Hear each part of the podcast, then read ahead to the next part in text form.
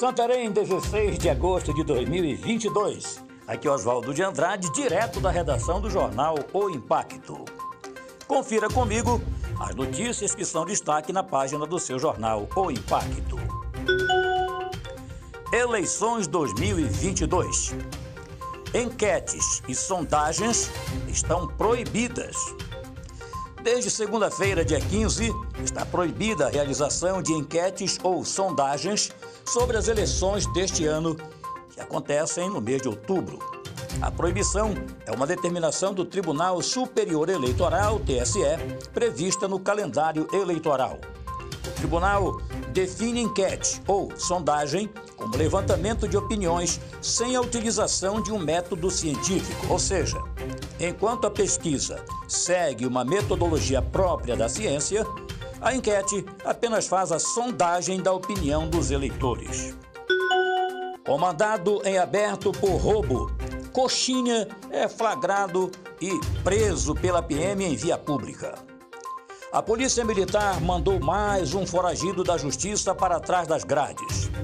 Era por volta de 17 horas e 40 minutos de sábado, dia 13, quando Railon Henrique Pereira da Silva, vulgo Coxinha, foi abordado em via pública pelos militares que alisavam rondas.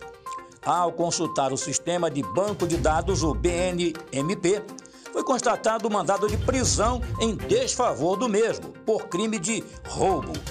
De imediato, Coxinha recebeu voz de prisão e foi conduzido à 16ª Seccional de Polícia Civil e apresentado ao delegado plantonista Eduardo Simão para os procedimentos cabíveis.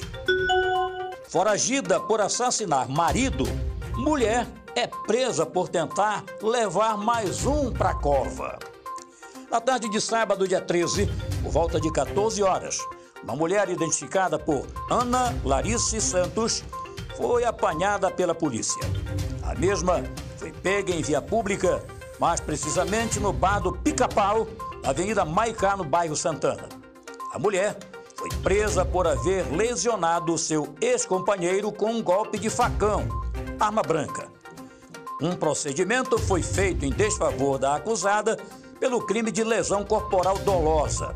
No entanto, já existia o um mandado de prisão contra ela pelo crime de homicídio praticado contra o seu antigo companheiro.